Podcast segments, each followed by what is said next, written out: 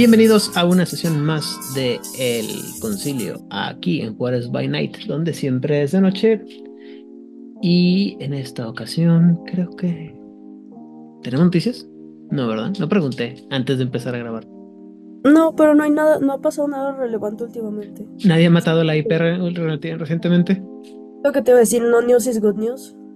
Pues hasta que no, no, tengamos nada que nos ayude, que, nos digan que están matando el, el, ¿cómo se llama? La IP, creo que vamos bien. Entonces, ¿cómo? A veces es bueno no escuchar noticias del IP. En estos últimos años sí creo que no escuchar nada sobre la IP es perfectamente es, lo mejor que me ha pasado porque ya no ya no tengo miedo de que alguien vaya a hacer alguna barbaridad. Ya no hago corajes. Sí, definitivamente. Pero bueno, entonces el día de hoy nos toca hablar sobre eh, los hijos, bueno, el paradigma de la sociedad del éter o los eteritas y no sé, el, la semana pasada estábamos escribiendo sobre la historia y creo que salía mucho a, relucir toda esta idea de que son como, como que hay una, una imagen muy específica de lo que es el, el, el, el, el, eterita y lo que significa ser un eterita. No sé, y me gustaría saber cuál es tu percepción, Monse, de lo que es un eterita.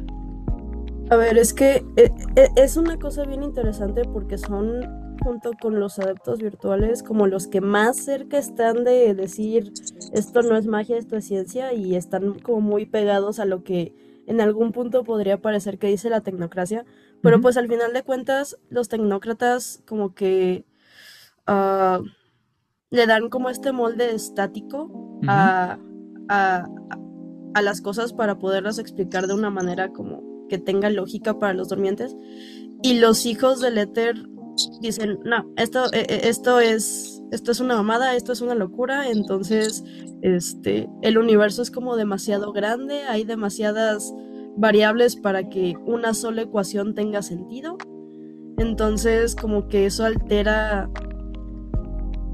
altera ese resultado y pues sigue siendo como un proceso de descubrimiento y de invención y de y de como inspiración para ellos mismos.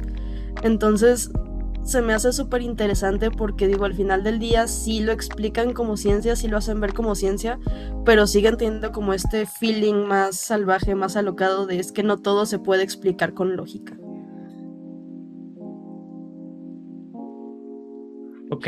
Uh, Hernán, ¿cuál es tu, digo, lo que comentábamos ahorita es, estamos viendo que el año, eh, el año pasado, bueno, sí, casi el año pasado, el, la vez pasada estábamos hablando sobre el, el eh, hablábamos sobre la historia de los eteritos, pero como que nos sacamos a relucir más todo lo que tiene que ver con el paradigma y la pregunta es, ¿cuál es tu la percepción así más normal que tienes o más usual que tienes de lo que son los eteritos?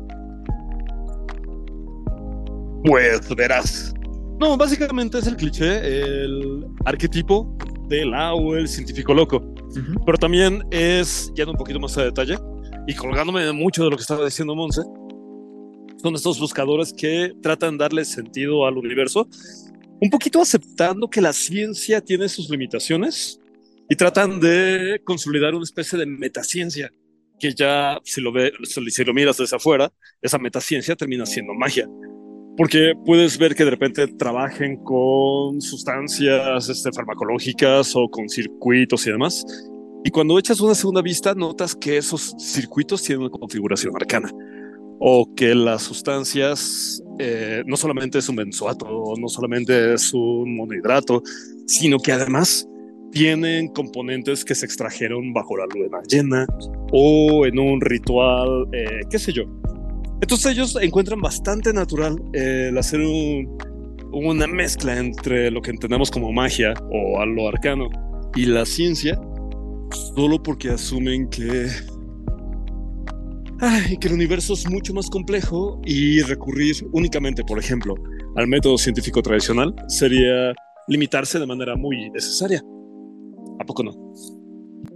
Qué loco que tú mencionas la parte de la, ciencia combinada con la magia en el sentido de, por ejemplo, diseños de arcanos de, sistemas o circuitos, cuando generalmente yo, yo no lo yo en el material yo no lo veo eso, yo siempre veo que es más, más el, impulso de, de, la de la ciencia no, no lógica en el sentido de otra vez el, el ¿cómo se llama? el condensador de flujo del, del doctor Emmett Brown o, o cosas así que eh, que para nosotros... Todo el steampunk. Los steampunk, la ciencia, la weird science, la, la lógica no lineal y así, pero nunca había escuchado esa parte de, o nunca, no recuerdo haber escuchado esa parte de la ciencia como la psico, no, la, tecnomagia. Pues. Es que si es, si es una ciencia extasiada, porque digo, al final del día, muchos eteritas es como de, se consideran a sí mismos instrumentos para la ciencia porque a través de ellos es que como se puede alcanzar como este siguiente nivel. Entonces, eh, lo, que dice, lo que dice Hernán es muy cierto, o sea, no es nada más que tengo agua, es que esta agua fue recogida de tal río en tal época del año y por eso tiene ciertas propiedades, pero eso no lo puedo explicar con lógica, entonces simplemente te digo que es agua y la elevo. Es agua del río Jordán. Sales del Himalaya. Y así. Ok. Eh, Regel, ¿tú qué opinas? Ahora estaba en mute. Sí, me di ah, a, mí, a mí de las cosas que más me interesan, eh, que más me gustan, perdón, de los eteritas, es justamente esta parte en donde eh, no importan los medios, importa lo que quieres tocar. Entonces, eh, al momento de que quieren llegar a cierto punto, van a, utilizar cualquier herramienta a su alrededor, eh, vapor, diésel, eh, celdas de fusión, etcétera, etcétera. Y es por eso que supongo que son tan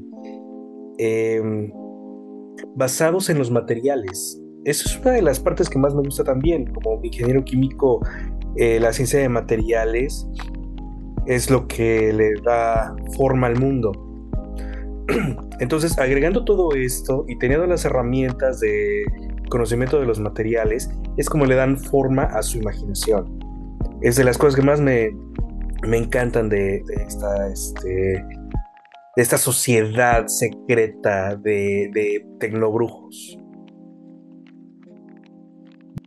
Ok, sí, este, todo lo que tiene que ver con el, el salirse un poco de la de lo normal, ¿no? De lo que es la ciencia cuadrada, por así decirlo. Creo que es la parte básica del, del paradigma y, de la imagen del, del eterita, ¿no? Sí, así es. Aunque, bueno, justamente hablábamos la vez pasada acerca de las imágenes que tenemos del eterita actual. Y pues uno de los puntos que yo defendía mucho era de que esto se tiene que pensar en un eterita eh, antiguo, o sea, no que él sea antiguo, sino que tiene modos antiguos, tiene metodología antigua. Eh, principio del siglo, siglo XX, este, la era de la, del descubrimiento, todo era nuevo en el mundo, eh, la manera de abordar cualquiera de, la, de, los, este, de los nuevos horizontes estaban ahí para descubrirse. Y esa era la idea, ve por ellos, como, como quieras, una máquina voladora, una máquina que te pudiera llevar al fondo del mar, algo que te pudiera excavar un agujero, algo que te llevara a otras dimensiones, todo así. Julio Verne, Tal cual. No, güey, no te tienes, no te tienes que ir tan lejos. O sea, no sé si vieron la, última temporada de Loki, pero el. El este. He Who Remains, like, su versión científica. Así, sin, sin mucho spoiler, su versión científica que tiene un entendimiento del mundo de los 1800, pero maneja eh, un, conceptos y, y, ciencia como muy avanzada a su época y muy avanzada a su tiempo y hace este, prototipos de cosas que eventualmente antes los van a ayudar en el pasado. Este, sí, es una línea del tiempo medio rara. es, la perfecta, es el perfecto ejemplo de esto, porque el vato tiene un conocimiento y un entendimiento muy avanzado a su época, no tiene la tecnología para llevarlo a cabo, pero conoce la teoría porque él la escribió antes en el futuro y, ajá. Pero el caso es que es, un concepto súper interesante porque es, lo que decía Hernán, o sea, todo el steampunk, toda esta ciencia que se ve como antigua, pero realmente tiene conceptos muy modernos, se puede considerar como dentro del, paradigma etérico. También sabes qué se me ocurre, ahorita estaba pensando que creo que en el eh, la visión más voy a que quede claro que no hice mi tarea. Este, la creo que la versión más moderna que yo puedo pensar en, en este tipo de ciencia eterita es, por ejemplo, recordar, no sé si recuerdan el fenómeno de hace algunos años de el, esta documental, entre muy grandes comillas, de What the fuck do we know? Que hablaban de varias, este, como ciencias o estudios de ciencia de, no sé, el de, que si le abres bolito al agua y luego la congelas, los cristales se hacen de una manera muy, este, geométrica, pero si le hablas feo, los cristales son así todos caóticos y ese tipo de cosas es creo que es la, una versión un poco más actualizada del, del paradigma del, del eterita. Y pues otras muchas cosas que vamos a, unas cosas que vamos a hablar ahorita más adelante, pero pues por ahí, ¿no? Estas, insisto, para mí ese es el, el paradigma o la forma en la que yo veo los, a los científicos de eterita, estos científicos que trabajan con teorías como que, que y no porque yo sea la persona más científica ni más interesada y más conocedora de las cosas científicas, pero que considero que tengo un conocimiento más o menos funcional de la, de la ciencia y luego escuchas una de esas teorías acá un poquito más avanzadas y decimos que suena como que como que le entró duro a, alguna cosa rara este señor, ¿no? pasó mucho tiempo bien, leyendo cosas chistosas o fumando cosas chistosas y, y algo por así, ¿no? Entonces, no sé. Pero bueno, eh, Vamos a hablar entonces del paradigma de los hijos del éter y las cosas que, cómo están organizados y las, los grupos diferentes que tienen. Y les aviso que este también va a ser un episodio corto porque realmente no hay mucho material y porque hay, es, está bien divertido porque creo que la parte más interesante del, de lo que tiene que implica ser una eterita no lo, no lo alcanzamos a ver porque es pura referencia dentro del juego, lo cual es bien aburrido, pero está está bien, está interesante. Primero que nada, hay que entender que el paradigma o la llave base del paradigma de los satelitas es la ciencia. En, y en, ciencia con C capital o C mayúscula, perdón, para distinguirla de la ciencia de los, de los durmientes. Dice que la ciencia casi siempre que manejan ellos tiene siempre un, un, sentir como barroco, y como, o que hubiera salido de una película de ciencia ficción o de victoriana de ciencia ficción. algo así como las películas del santo, pero hechas eh, en moderno, o sea, funcional, con rayos de la muerte, eh, robots sirvientes de hechos de, de cobre o de, de, o sí, de bronce, perdón, y con mecanismos de mecánicos muy fantásticos o así, insisto, las figuras del santo o las, las aventuras de Flash Gordon o cosas así de que no, no parecían tener sentido. Y luego ya en cosas más modernas, pues teorías como la de los campos de orgón, este, la hipercombustión y la las ah, matrices de transición etérica, que son el tipo de cosas que les ayudan a crear eh, estos aparatos muy eh, fantásticos, pero a la vez bien extraños. Y insisto, creo que, bueno, en mi punto de vista, o lo que yo he visto mucho en, los, en el material de, de los hijos del éter, eh, creo que es, lo que más se refleja, ¿no? La idea de que ellos trabajan la magia a través de, de aparatos extraños o de un diseño bien rebuscado, inusual, algo así como las máquinas Rube Goldberg, que esas son máquinas que hacen un chorro de cosas para hacer cosas muy sencillas. O este no sé si a algunas de ustedes les tocó ver este, este, esta pieza de este instrumento que invirtió una, una banda que se llama Wintergatan o Wintergatan que hacen que es una máquina de que hace música a través de muchas pelotitas de, de, como de metal que le están dando una vuelta a una perilla y las bolitas van cayendo en diferentes como este canalitos y taca, taca, taca, taca y dependiendo ah, sí, sí lo he visto. Son suecos, ¿no? Ajá. No, pues si son de Suecia o de Finlandia, nomás sé que se llaman, solo recuerdo que se llaman Wintergatan y que es el, el, todo el video es el, es un chavo a madre con la máquina y las pelotas van cayendo y subiendo y bajando y cayendo y taca, taca, taca, taca, taca, taca, y hace una máquina bien, bien extraña, ¿no? Sí, así es. Sí, está increíble. Ese o la estos también estos videos de estas máquinas que hacen que ponen en la playa que son como con hechos con tela y madera y que son como pues como monstruitos que andan ahí en, alrededor, o sea, caminando en la en la en la playa. O sea, ese es el tipo de cosas que, que yo identifico con la con la mentalidad este eterita. A menos que ustedes tengan alguna una idea diferente.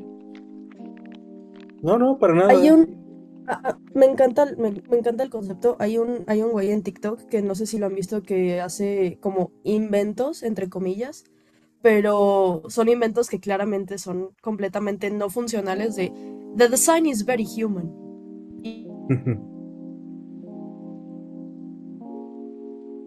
mis amigos quedan dormidos hasta tarde. El diseño es muy humano. Para despertarlos nada más les tengo que tirar un bloque de concreto en la cabeza tonterías así.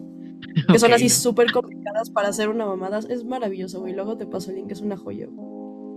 Muy bien.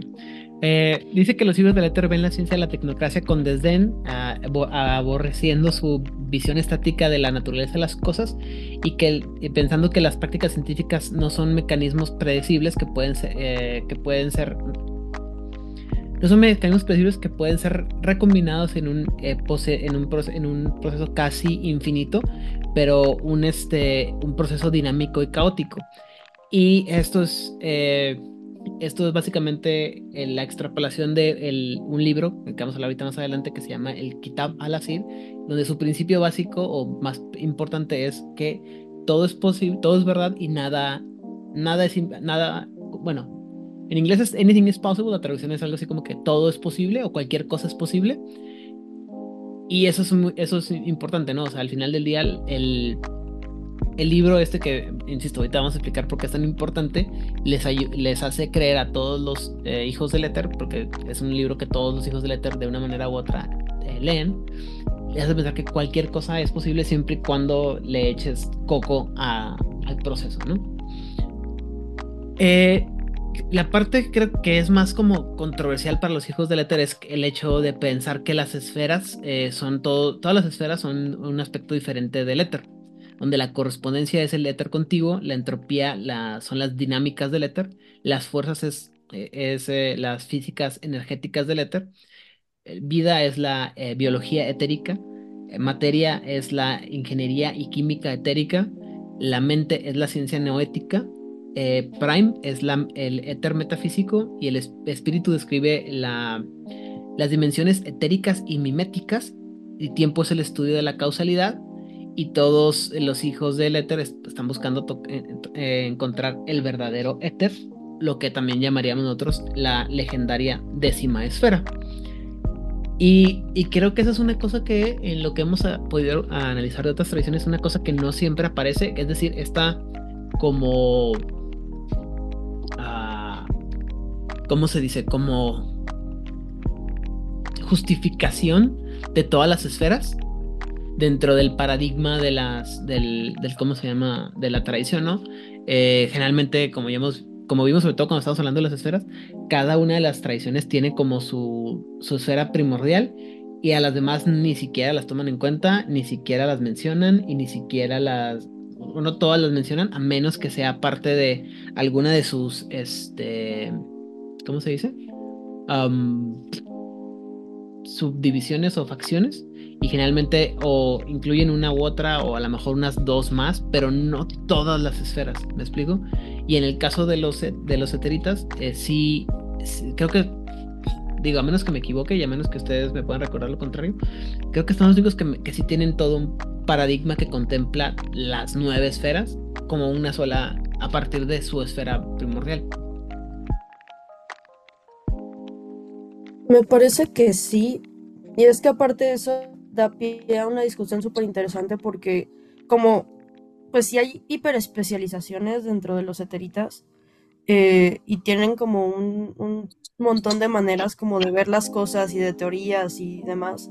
Este, pues la neta sí es, es raro pensar que gente que se supone que comparte paradigma pueda pensar de manera tan diferente y la neta el hecho de que puedan hablar entre ellos sin matarse o puedan entenderse o puedan comunicarse es, es un logro. Ahorita vamos a llegar a una, a, una a, la razón de por qué lo pueden hacer y también por qué es un logro. Eh, Hernán, ¿alguna opinión sobre esto? Eh, no, es un lo que logro muy bien logrado. Exactamente. muy bien. Rigel. Pues las discusiones de café son muy divertidas, he de decirte, pero sí llegan al punto en donde como caballeros eh, se llega al punto en donde está bien, usted está equivocado y tiene todo derecho a ser equivocado. Entonces con eso dirime muchas este, discusiones que tienen. Muy bien. Bueno, en siguiente parte importante del paradigma de los, de los hijos del éter va a ser el ya mencionado Kitab al-Asir, que es, o también conocido como el libro del éter, es, uno, es el, el libro fundamental de los hijos de éter.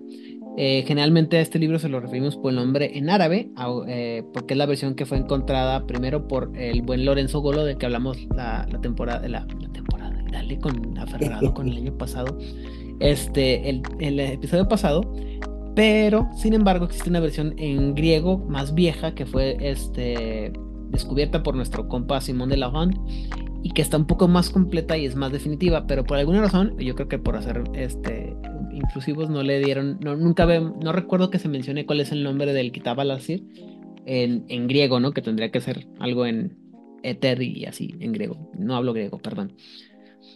Eh, se supone que el, el, el, Kitab fue escrito por el filósofo Aretus, del que ya hablamos, hablamos la vez pasada, después de la caída de, de Ixión y la caída de Troya, perdón. Se supone que tiene una eh, discusión extensiva de la ciencia y la cosmología basada en la existencia de un universo, eh, perdón, un elemento universal conocido como el éter, y los eteritas lo siguen usando el libro como una fuente de inspiración y una forma de eh, despertar sus, bueno, de iniciar los despertares, perdón, aunque la mayoría aceptan que la mayor, la mayor parte del texto es alegórico.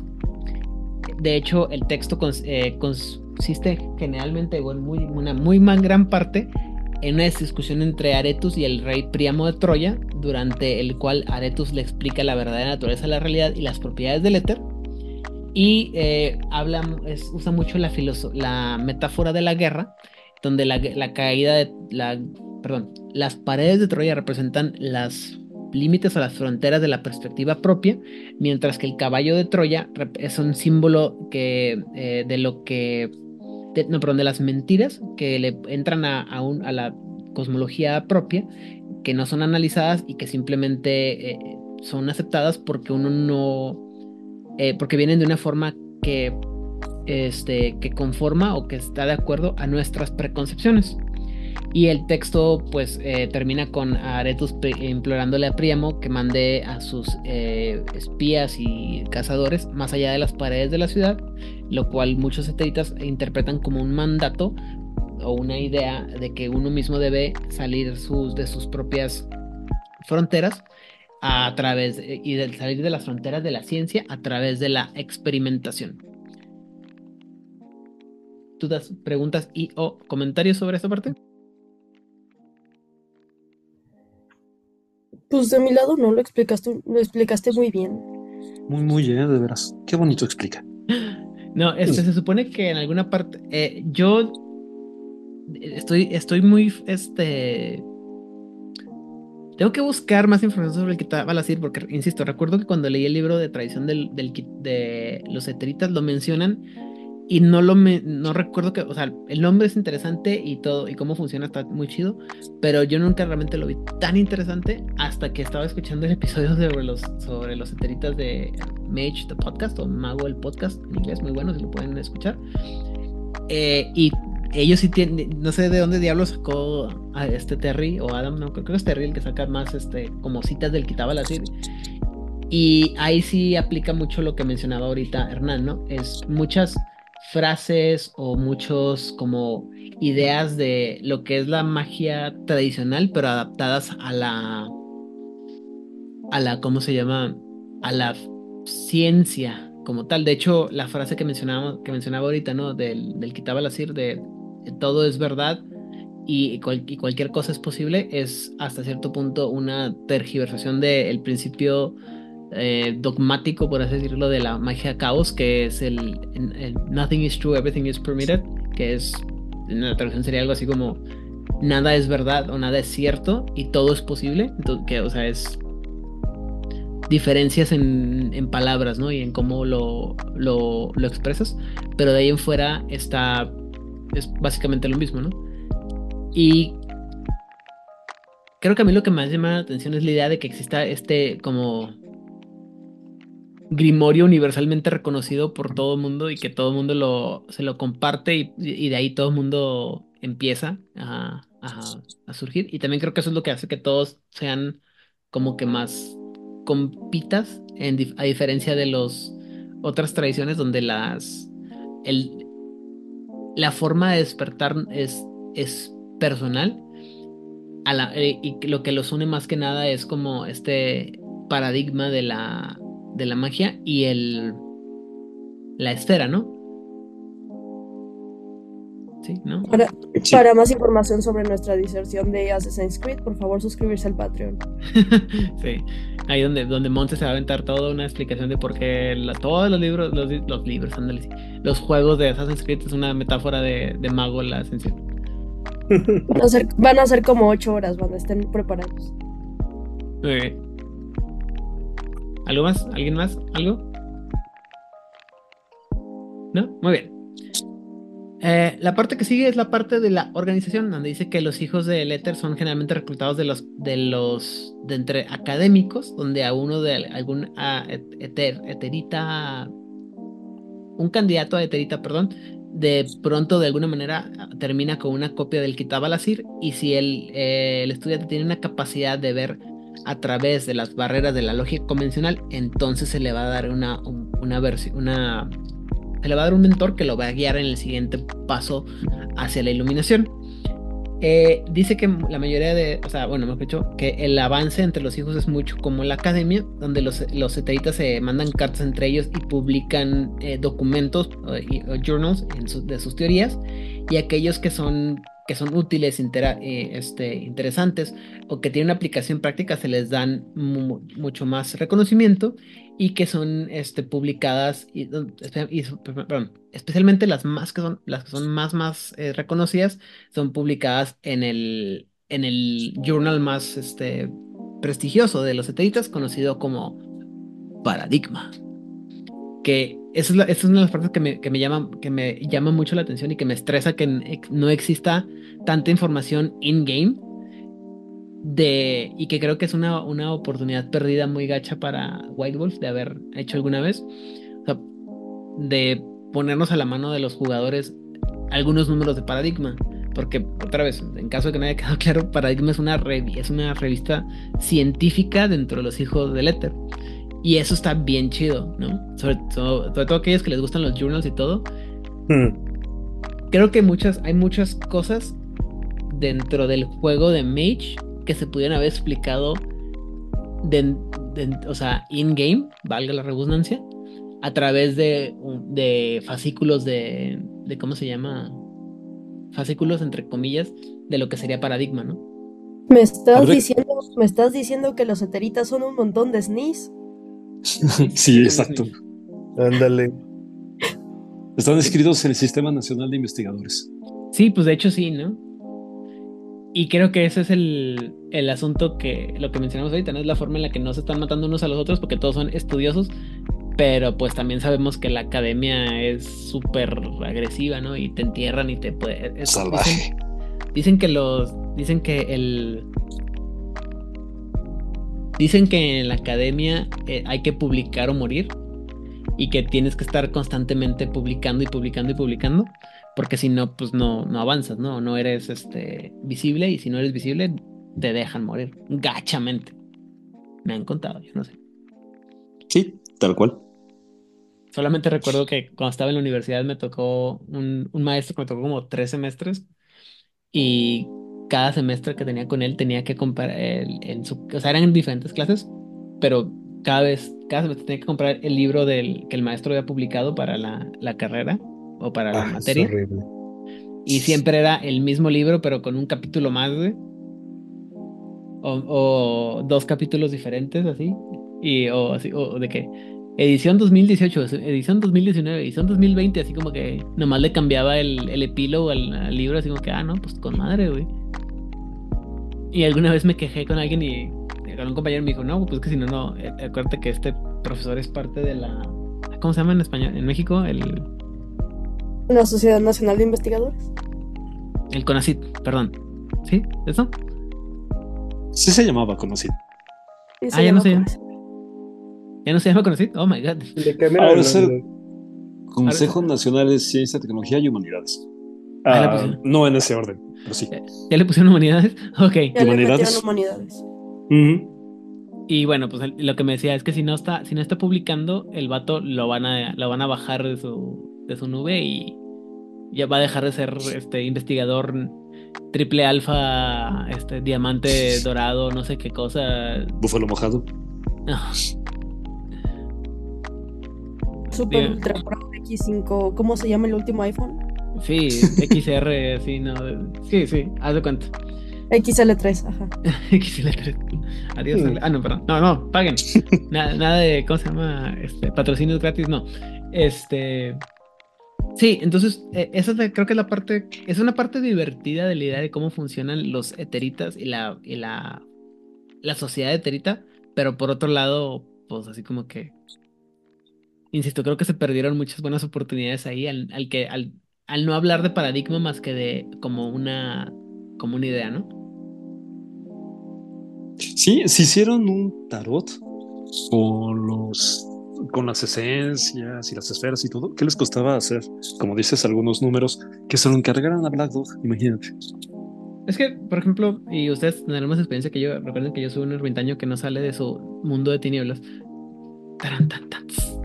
Perdón, eh, y que, pero por ejemplo, yo sé que dentro de, en Dungeons and Dragons están esta cosa que era el, el o es el Unearthed Arcana, que una vez cada mes te mandan un documento nuevo para que playtestes o reglas eh, posibles extra del juego, donde tú puedes este, ver cambios, ¿no? O explicaciones de alguna mecánica del juego. Y digo, con Mundo Tinieblas se pudo haber hecho eso, ¿no? O sea, haber sometido, a- o sea, habiendo tanto material como claramente ha demostrado el, eh, el Storyteller's Vault y tantas ideas posibles para que sugerencias tanto de los fans como de los creadores o, o de repente material que se quedó en los libros, que no, no lo publicaron en los libros por X y Z situación y lo dejaron morir, lo pueden haber sacado en algún, alguna cosa así como externa, ¿no? Y, y creo que según yo, Paradigma también contemplaba la posibilidad de, de, de que publicaran científicos o mentes científicas que no nomás eran de, de los eteritas, ¿no? Sino también de otras tradiciones y uno que otro ra- raro salido del Huacal, ¿no? O sea, era como, es como el Shreknet, pero de, de los eteritas. Ujú. Pero es que claramente lo que necesitábamos no era eso, Aidan. Lo que necesitábamos era B5. Oh, sí, por favor, o W5. Claro. Colgado del techo todavía del, del, enojo. Muy bien. Así como patas para arriba. Muy bien. Este. Y bueno, la siguiente parte sería hablar de sobre los tipos, los, los rangos que existen. Y eso está bien sencillo, porque no hay, no tiene, no va a tener mucha lógica, mucha este problema, ¿no? Primero que nada, el, el nivel más básico es el de investigador, que es el, el- el iniciado, ¿no? El más básico. Después viene el profesor, el siguiente nivel, eh, lo yo lo traduje como catedrático, pero en inglés es chair, en el sentido de que es como el director de una área específica de ciencia aplicada, eh, que es algo, es una posición que en las, en algunas universidades de prestigio en Estados Unidos existen, pero que no estoy seguro que en México existan. Eh, que es algo así como entre director de carrera y el catedrático de por vida, o sea, no sé cómo describirlo. Disculpen, hace mucho que no voy a la, a la escuela en México, entonces no sé cómo funciona eso.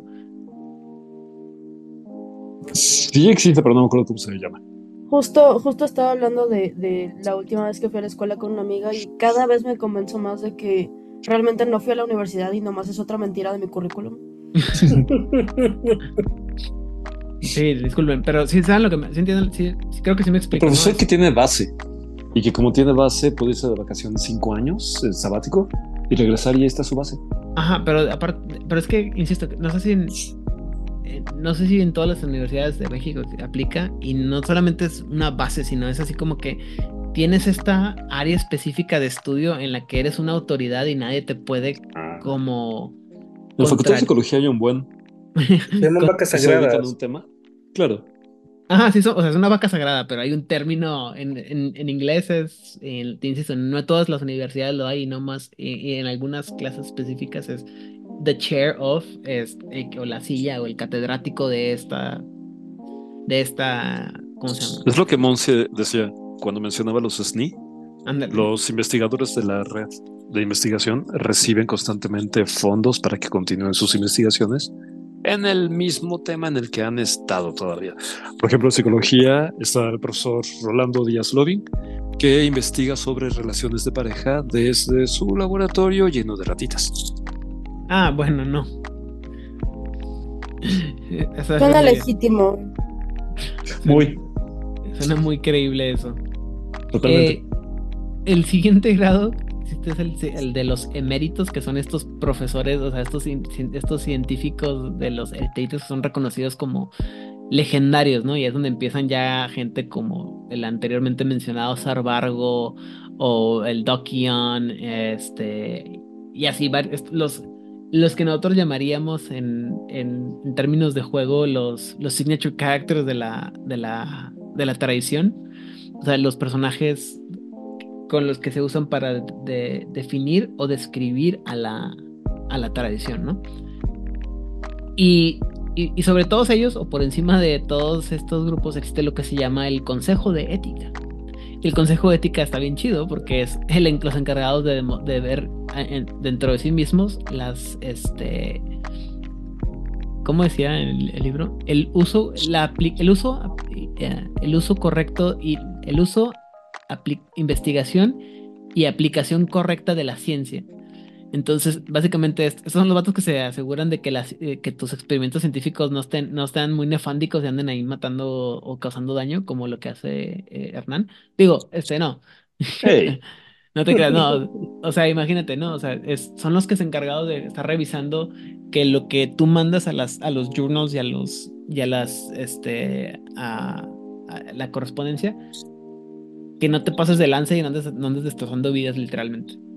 Luego diríamos que son los comités de bioética. Sí, pero te explican que sí, o sea, sí son de bioética, pero son los que llegan también así con a, matar todo con fuego para evitar que tus, tus virus investigadores no... no Combinado con la Inquisición. Ajá, sí, o sea, es, es, más Inquisición que, que, ¿cómo dijiste? Que comité de bioética.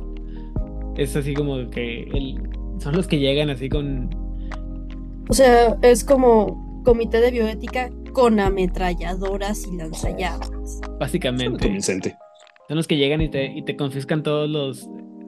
Todos vieron la serie de. O bueno, supongo que todo, todo el mundo vieron este. Big Bang Theory, ¿no? Sí, sí. Eh, en la serie, ya ven que está la serie de precuela que es este Young Sheldon. Y en los primeros episodios hay una. Hay, eh, eh, bueno, en la serie de, de Big Bang Theory hay una ahí se hace mucha referencia a, la a, que una vez Sheldon hizo un reactor nuclear en su casa y que el FBI lo tiene boletinado por eso. y, es como que un chiste, un chiste, un chiste recurrente. Y en Young Sheldon, una vez, o sea, uno de los primeros capítulos es eso, ¿no? Que, eh, o creo que así empieza cuando lo llegan y lo. Y el FBI lo, lo para porque estaba haciendo un reactor nuclear con plutonio que se robó de quién sabe dónde, o consiguió quién sabe dónde, porque el niño es inteligente, ¿no? Y hasta ese punto, o sea, y eso es, eso mm, más que nada lo que quiero decir es que esa intervención del FBI sería el, el consejo de ética de, los, de la sociedad. Te digo que no, no, no, no, calmado, mocoso, te va a explotar la tierra usted. O es, o eso fue más en el medio. No, estoy seguro que fue en Sheldon. Bueno, seguramente alguien me corregirá. pero Malcolm también siempre es un gran, un gran, un gran referente, o sea, porque este, cuando desequilibra toda su clase también es un claro ejemplo de cómo, este, de cómo tienen para cómo autogobernarse ellos mismos, o sea, pobre Sheldon, él solo quería ser un reactor nuclear y tener un grifo. Sí, eh, eh, bueno, también creo que, por ejemplo, hay, algún par de. O sea, estoy seguro que hay muchos más ejemplos, pero igual y si hay algún par de locos ahí en el. Digo, los, los personajes de, de Big Bang Theory es un buen ejemplo de eteritas en cierto punto. Pero también, pues, al, mismo tiempo es muy como estereotípico, entonces igual y no. Y, pero sí, o sea, esas, mentalidades de que van más allá y del, del, de lo normal, ¿no? Y, y, ¿Dudas, preguntas o comentarios? ¿No?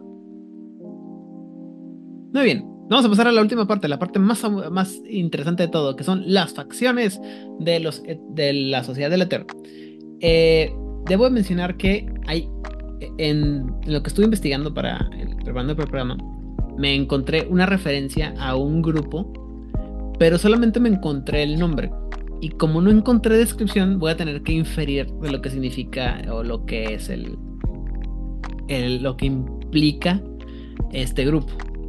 Lo voy a mencionar más adelante después de explicar otros, otros grupos, pero es este para que tenga sentido. Entonces, el primer grupo conocido de estos serían los aventureros, que son los eteritas que buscan el, la emoción y la aventura más allá del laboratorio. Algunos buscan aplicar la, su genio científico a los campos de estudios al estilo Indiana Jones y otros utilizan sus conocimientos tecnológicos para encontrar alguna, o para alcanzar, mejor dicho, algún objetivo sociológico como siendo un vigilante heroico y su esfera de, de, especialidad es fuerzas. Y es esto, aquí es donde entra el personajes como Doc Eon, o como ya decía ahorita el, el, libro, es como Indiana Jones, o sea, esos son científicos, pero son científicos de campo, son los que tienen una teoría y dicen, no, no, no la voy a quedar, no la puedo aplicar, no me puedo quedar con ella nomás en el laboratorio, tengo que ir a investigar y tengo que ver si mi teoría en la vida real funciona y andan ahí, son, son este... Pues sí, es, un, es una idea de el científico, es el científico de campo, pero este es donde eh, entra el, estereotipo de el, héroe pulp de los de los este de los eteritas. O sea, y algo así como James Bond con Indiana Jones y con, con este gadgets especializados y andan ahí investigando y eh, encontrando cómo entrar a la, a la tierra hueca a través de las montañas en, en allá al norte de, del DF o cosas así, ¿no? O sea, eh, historias muy, muy, muy extrañas. Esos son los aventureros. Después están eh, los cibernautas, que seguramente son los favoritos de, de Mons en este caso, y que son los que tienen más en común con los adeptos virtuales. Y, y también son grandes exploradores, pero ellos se encargan de explorar la, la, la red digital, perdón, y hacia como punto de entrada hacia otros mundos. Y su esfera es la de correspondencia Después vienen los Eternautas, que son el explorador quintesencial y los que buscan explorar nuevos mundos y nuevas épocas. Es el Eterita que usa su eh, genio científico para explorar mundos más allá de los, de los que nosotros conocemos.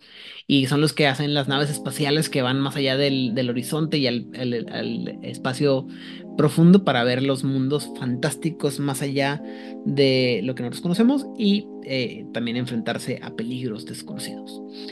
Ellos, para ellos, la, su esfera es la ciencia dimensional o el espíritu, y estos tienen, son como la versión bonita, o, en, supongo que a cierto punto heroica, de la, los. Ah, es una de las facciones de los ingenieros del vacío, que eh, de los que hablaremos como dentro de seis meses. No se preocupen. Cuando lleguemos a esa parte también lo mencionaré.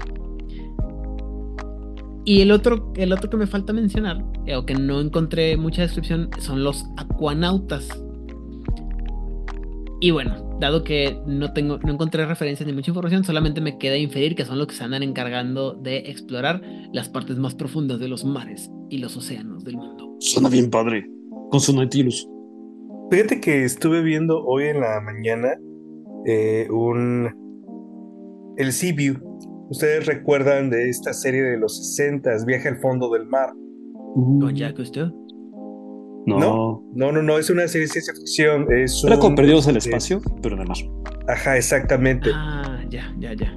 Sí, y estoy acordándome que después hicieron una especie como de reboot, no sé si fueron los mismos, eh, en donde eh, fue por la época en que apareció este, la The Next Generation de Star Trek. Y se llama eh, El Sibiu también. No estoy seguro, no recuerdo cómo se llama la serie. Sequest. ¿Cómo? Sequest. Sequest, esa, gracias. Donde tenían un delfín que podía entender el lenguaje humano, obviamente un niño insoportable. Estaba muy divertida. Y podría parecer, sí tenía muchos temas diferentes y estaba bastante mejor que la primera temporada de Star Trek de Next Generation. Es decir, este hay mucho material donde uno puede tomar información, 20.000 leguas de viaje submarino, este, ¿cómo se llama? La isla misteriosa. Esa es una gran historia para eh, tomar una base de acuanautas. Oye, yo un poquito pues, darle un punto a Marvel con el diseño de Alocan y un punto más a DC con el diseño de Atlantis de Aquaman, que de hecho medio como te bocetan Atlantis en las dos películas de Aquaman, creo que está padre como para plantearte una, una base eterita dentro del mar. Tengo opiniones fuertes sobre las o los contactos. Los contactos que tienes, porque dentro de toda la mitología se considera el mar como una puerta a, otras, a otros mundos, a otras dimensiones. Entonces podría ser perfectamente un punto de encuentro, ah, como Atlantis, Stargate. Una civilización perdida, fue descubierta y el medio de acceso es a través del mar y eh, otros mundos. Entonces está muy padre, está muy divertido. Y la verdad es que sí me lo puedo imaginar como una buena crónica. Oye, Titanes del Pacífico. Uf, ándale. Así con los las veces de los kaiju saliendo del fondo del mar, porque ahí están los portales como dices. El Pacific Rim es una joya, es una joya infravalorada de la cultura. A mí me encanta. La dos no me gusta tanto, pero no está buenísima. Salvo sea nuestro señor Memo. Sí, ¿verdad? Memo del Totoro. Oh. Este, de hecho, justo ayer estaba, estaba leyendo un cómic de eh, de Batman. Bueno, es de Batman, es, de los Outsiders o los, los, eh, los exiliados. Y hay una, es un, eh, el, cómic, el número específico que está leyendo, no creo cuál es, creo que es el 4 de la nueva serie de Outsiders. Es este. Conocen a los Challengers of the Unknown, que es la versión, este. ¿Cómo se llama? La versión pirata de DC de los Cuatro Fantásticos. Pero con más este con más detalle, ¿no? Y o sea, son, tienen más cosas y el, punto del que voy es que están es terminan encontrando un ¿cómo se llama?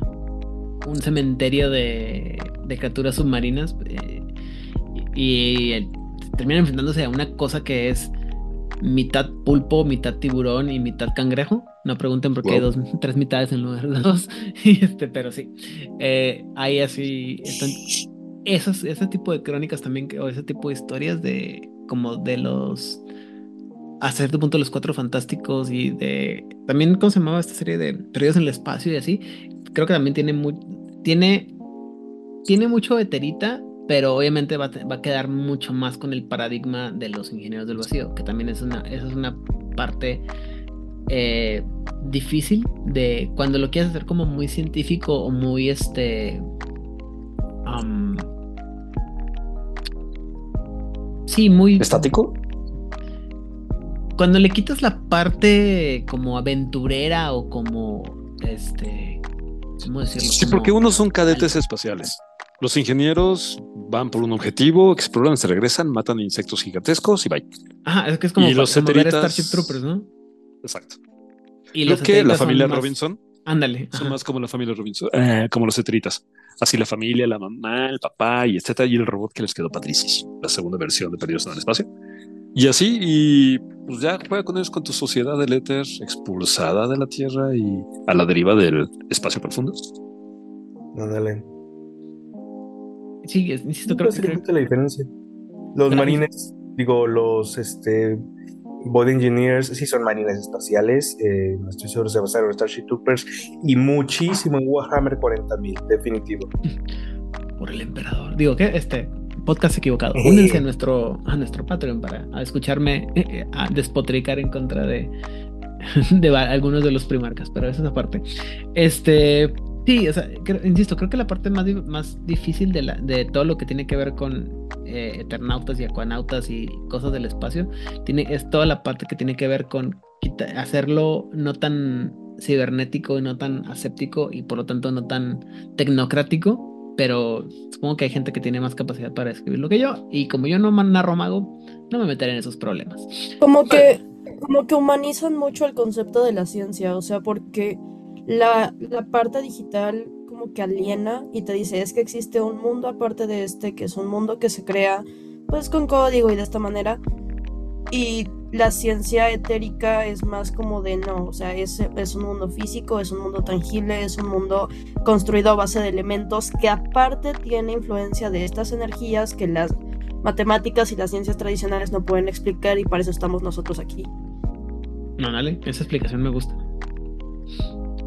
Muy bien. Eh, la siguiente facción serían los científicos locos, que te dice, en, los libros te dice, esa es el, como los, la descripción básica de los, de los científicos locos, pero en realidad lo que se refiere es un genio, pero que está trabajando con una, un aparato raro o una teoría rara. Y la verdad es que hasta cierto punto todos los satélites caen dentro de esa descripción a, un grado o el otro.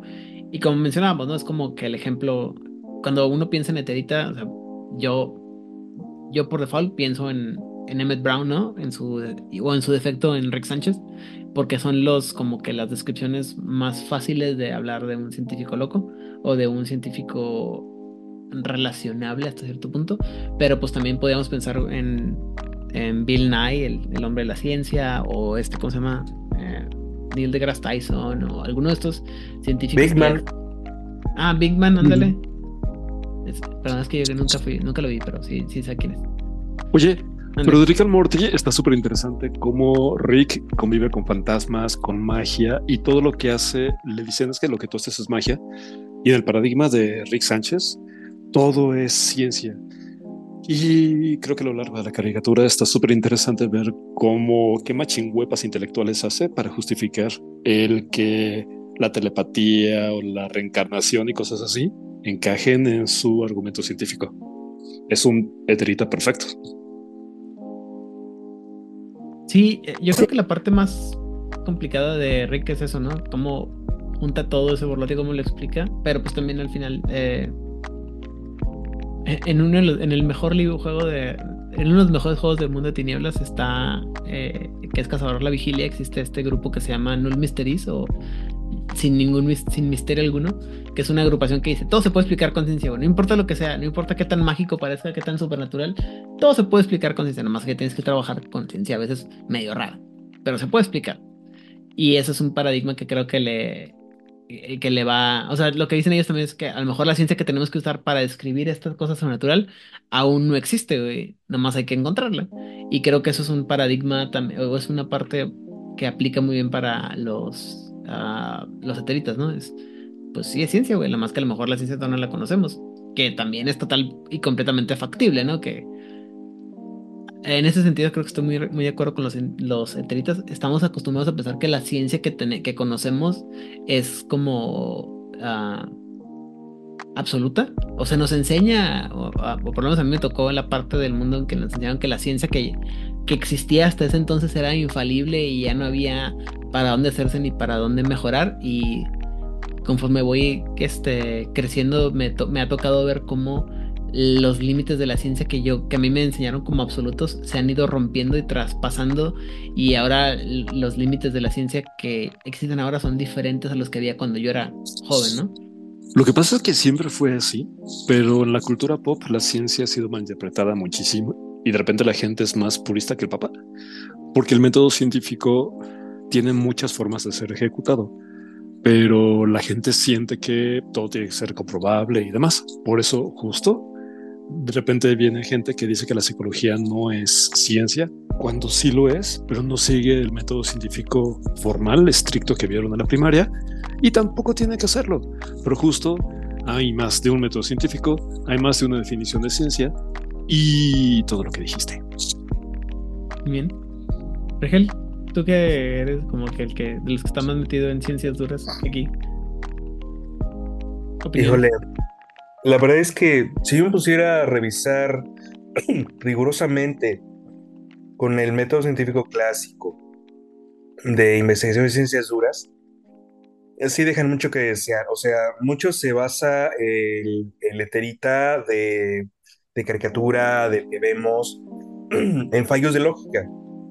Saltos de lógica que explica por qué, ah, es que se me ocurrió que podría servir.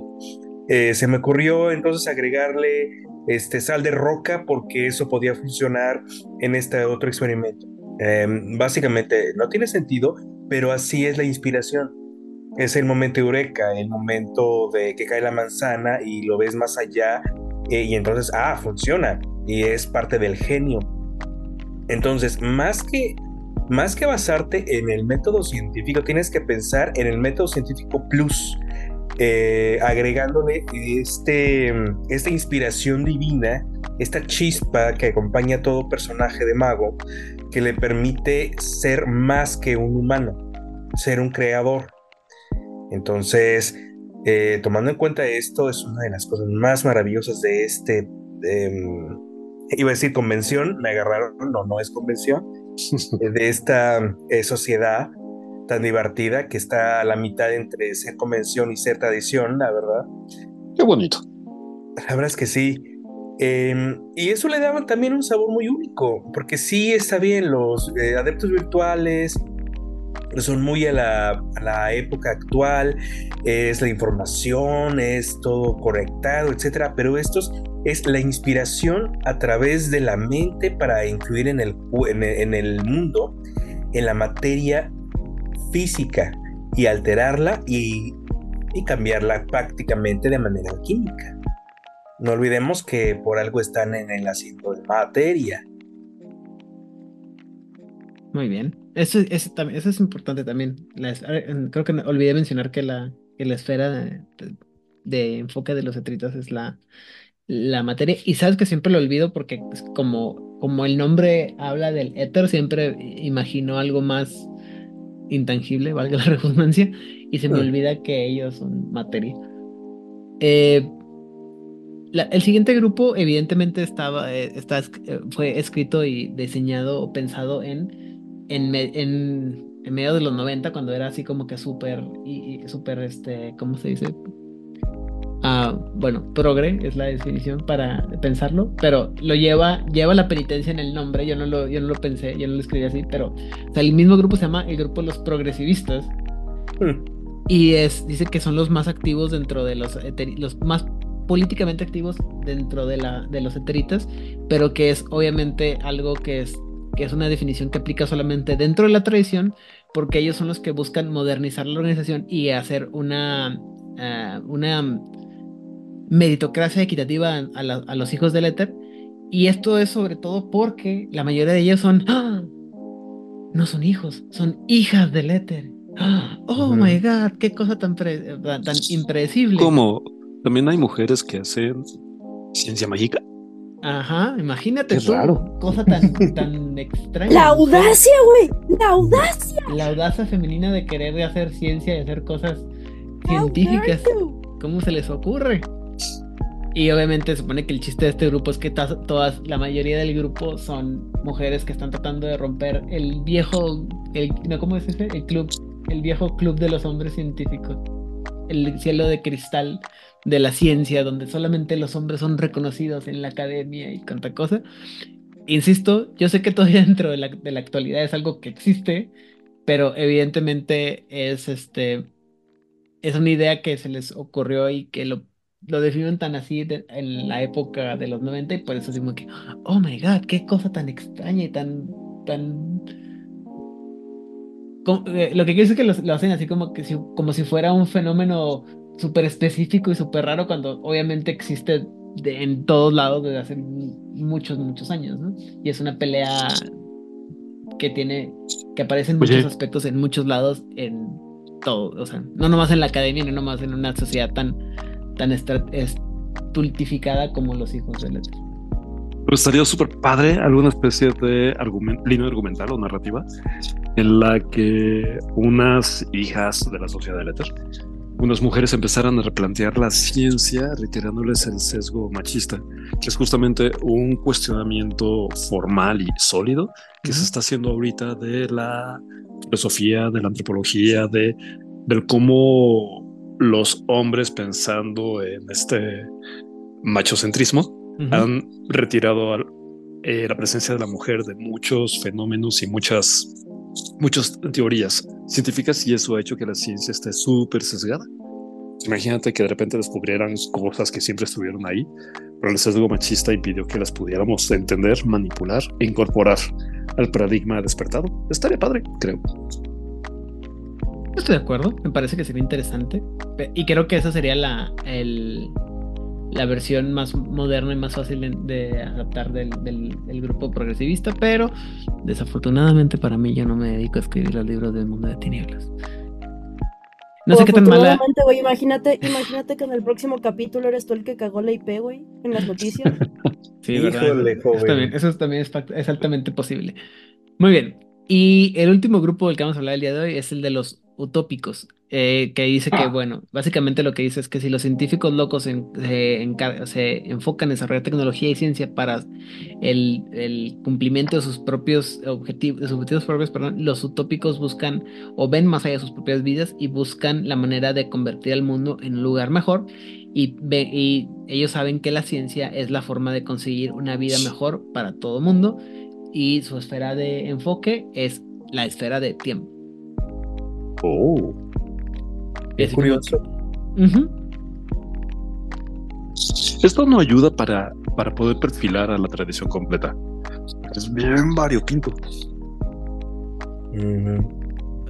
Pues sí, pero de nuevo, ¿no? Creo que también el chiste es que la.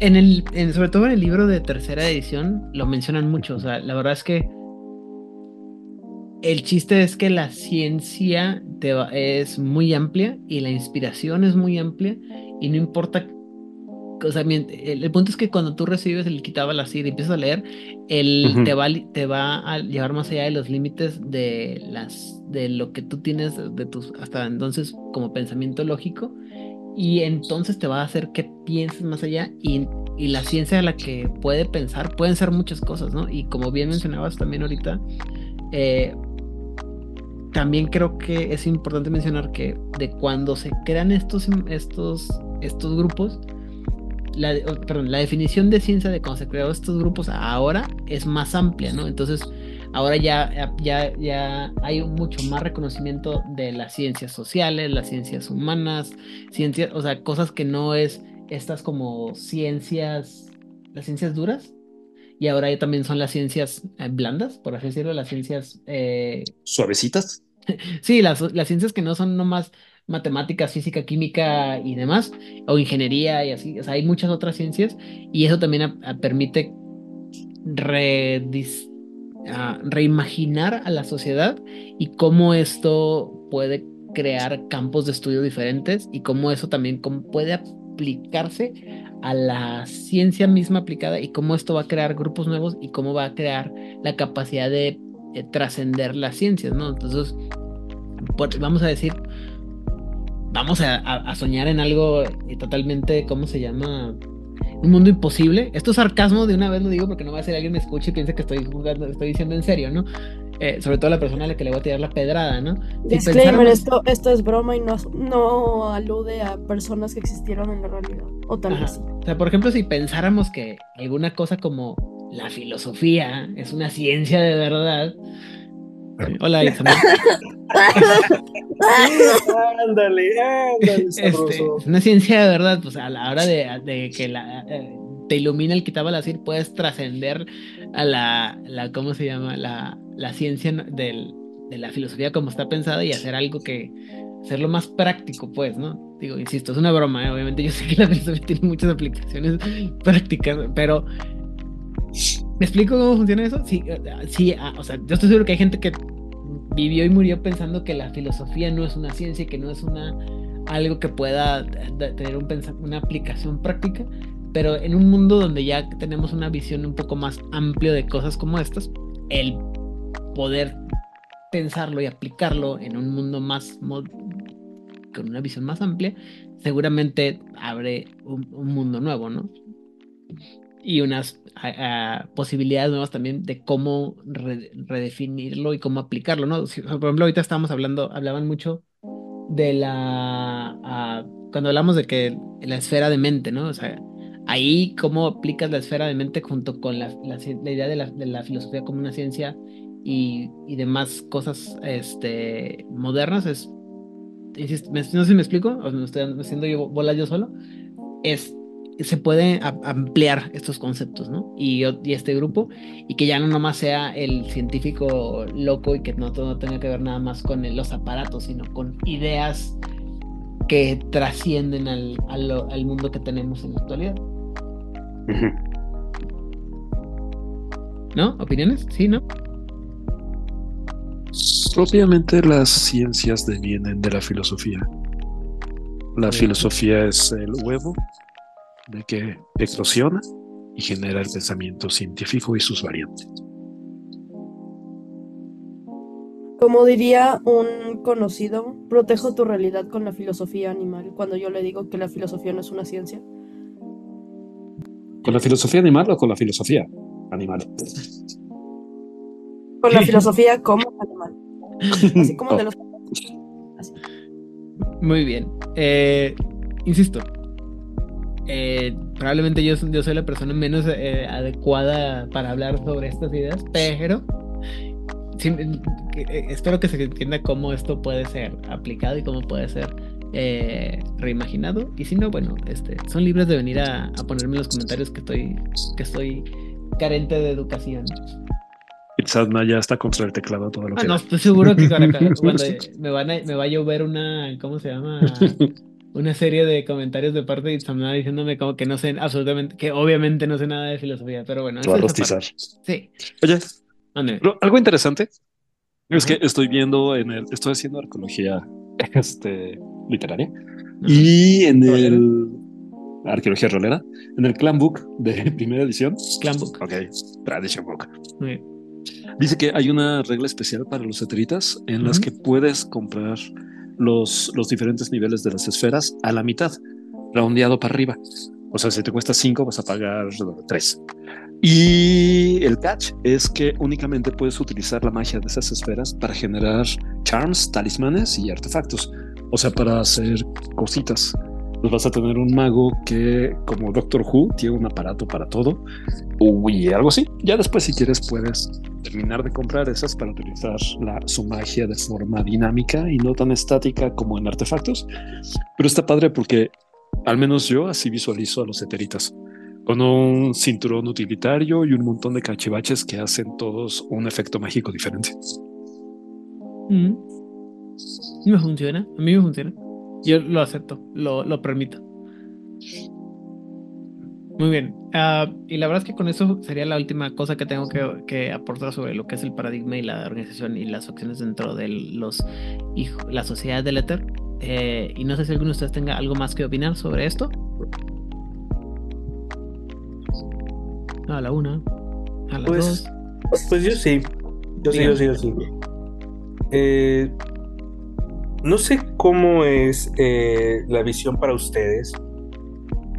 Em, he escuchado, he leído de que está muy infravalorado, visto para abajo, eh, tener una eterita, porque se van con eso de científico loco. La parte del loco es lo que les pega más.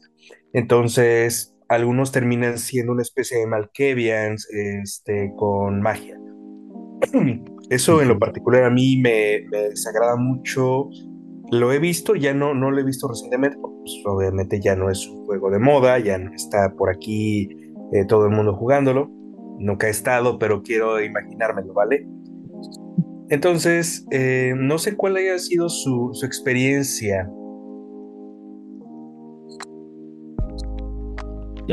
yo no, yo insisto, he jugado muy poco mago y la verdad es que a mí no me tocó, pero sí me tocó. No solo, no solo Malkavians con magia, güey, sino que se, quedan incluso en este estereotipo del científico loco que eh, o sea, casi casi están interpretando nefandos, pero, pero como del lado de, ah, no, es que yo lo estoy haciendo porque pues aquí está bien visto la experimentación con ciertas cosas, ¿no?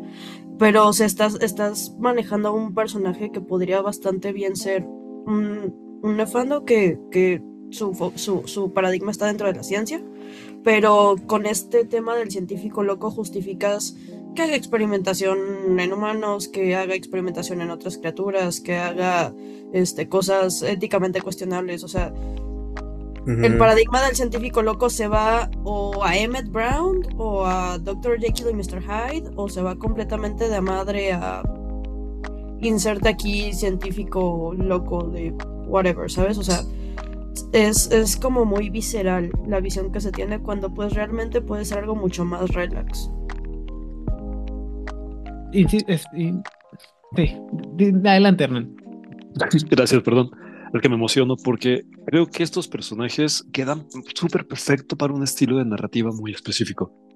O sea, en Mage piensas en fantasía épica y urbana y todo este rollo, pero imagínate personajes así, eteritas mezclados con otros eh, tecnomagos, que de repente exploran el fondo del mar en, en el Sequest, o que de repente salgan y se pierdan en el cinturón de esteroides. O sea, creo que puedes convertir, gracias a la Sociedad del Éter, el juego de Mesh en una experiencia sci-fi súper épica y mega interesante. Y creo que hay pocos juegos en el mercado que brinden una opción tan nutrida para irte desde steampunk, sci-fi, ucronías, utopías y así. Ese era mi comentario. Muchas gracias. Sí, mira, ahorita se me estaba ocurriendo que lo que intentaron meter con, con los hijos del Ether es este es conectar con el mundo de Trinity y sobre todo con el, el, juego de Adventure, que era la, la, versión esta pulp de Trinity. Entonces creo que eso es lo que quisieron hacer y por lo mismo querían meter eh, todos estos como aspectos de posibilidades, insisto, de de ciencias, eh, insisto, desde tipo esta, esta ciencia, estas computadoras y estas ideas de como anacrónicas del, de steampunk y esta, lo que yo llamaría ciencia ficción baja o primitiva de como lo que veíamos en, en la primera serie de periodos en el espacio o las, como ya mencionaba anteriormente, las películas del santo donde están las computadoras con los así gigantescas y cuánta cosa, ¿no? Y el, y el, el teléfono, el reloj del santo de adelante, santo, santo Blue Demon, así, que, que sabemos que no es así, pero que que en, su, en el imaginario es como que sí, claro, tiene este, toda la lógica del mundo, o, eh, o, el mismo James Bond, ¿no? O sea, yo por ejemplo... El zapatófono. El zapatófono, o yo, yo haría, por ejemplo, yo pensaría más en por ejemplo, M de James Bond, este científico que desarrolla todos estos aparatos, me, quedaría, me queda como un, un eterita perfecto. Entonces, algo así pensaría yo. Y por ahí van las cosas, pero no siempre se, se ven esos aspectos de los científicos eteritas en, la, en, en el mundo, ¿no? Creo yo. Y se desperdicia. Así es. Uh, entonces, habiendo dicho todo lo anterior, ¿queda algo más que este, agregar sobre el tema de los eteritas y, y sus paradigmas? No los desperdicien. No, creo que podemos descansar. Eh, hemos discutido bastante el tema y creo que ya sería darle, vuelo, darle vuelta a lo mismo, ¿no? Estarle dando vueltas a lo mismo. Sí, desafortunadamente creo que, insisto, ah, creo que lo más, lo peor es que tienen una, un, es un paradigma y una forma de ser tan, tan específico que es difícil salirse sin, sin pisarle los, los talones a otros de los paradigmas o a otros de los aspectos de las otras tradiciones. ¿No? ¿Sí? Ok, diré que sí. Estaba muteada, pero sí te iba a dar la razón. Ah, muy bien. Y bueno, dicho lo anterior, entonces, y si no queda nada más que agregar, pasemos a la parte más divertida de todos, los saludos y las despedidas. Entonces, Hernán. Hola y adiós. Redes sociales y demás. ah, por supuesto. Bueno, me pueden encontrar en Hernán Paniagua y en Facebook con el hashtag de Hernán Paniagua, porque soy mi propio hashtag. Y sí, sería muy útil que nos compartieran qué tipo, si hicieran un mago científico o tecnomago o algo así, ¿cuál sería la tendencia de ciencia que ustedes manejarían? ¿Una retrotech? ¿Una retrotecnología? ¿Algo más steampunk? ¿O cómo le harían para ser un mago de su gusto que conviviera fácil con la tecnología y con la ciencia? Mm, ideas nunca están de más. Y le mando saludo a Odil y a la gente a la que Odil le manda saludos y este y a todos los demás. Ahorita no, tengo cabeza para recordar a nadie, pero acompáñanos la próxima semana. Muy bien. Monte. Mm, pues yo le mando saludos a toda la gente a la que Odil no le mandó saludos porque pues Odil decidió no estar aquí hoy. Y a toda la gente a la que no le he mandado saludos como en tres meses que no había podido estar en el podcast porque la vida de adulto me consumió bien cabrón. Este es bueno estar de vuelta. Este, Uno vuelve a donde fue feliz o a donde lo hicieron enojar. Hmm. Y pues saludos a nuestro amigo Hernán Paniagua. Saludos a nuestro amigo Itzamna. Itzamna, te queremos mucho. Por favor, no funes a Aidan. Este, eh, si en el siguiente capítulo Aidan aparece cancelado, ya saben por qué fue. Y pues como siempre a mí me encuentran en Instagram como Flamel05, ahí sigo, de repente subo memes, están medio cagados. Este sigan mandando cosas de hipopótamos, los hipopótamos todavía me hacen feliz. Y pues nada, ya. No está cueme. Muy bien. Rigel. Pues saludos a los sospechosos comunes también a esa gente bonita que ha decidido este, seguirnos a pesar de todas nuestras eh, grandes aportaciones para ser fundados, Eidan. La verdad es que sí te volaste la barda. Eh, me pueden encontrar en Facebook como Rigel Vera y en otras redes estoy como Fantasma. Básicamente los espantaré, les jaré las patas. Cuídense mucho, que tengan muy bonita semana. Muy bien, muchas gracias. Eh, nosotros pueden encontrar detrás de las redes sociales de Juárez Bainet. Recuerden que el tiempo de respuesta puede variar, aunque intentamos contestar lo más pronto posible. Eh, Twitter, Facebook, Instagram y lo que se acumule en la semana. es que no me da flojera. Y eh, saludos a la gente de que nos permite publicar nuestras actualizaciones en el en Facebook en, y, en Twitter y donde sea. Eh, la gente que nos apoya en México, como puede ser la gente de Camilla México y Latinoamérica, eh, jugador casual, más la gente de Masterface, la gente de Corona Roll, la gente de Mochilas Chasm, la gente de K-Roll y Avalon Club de Roll.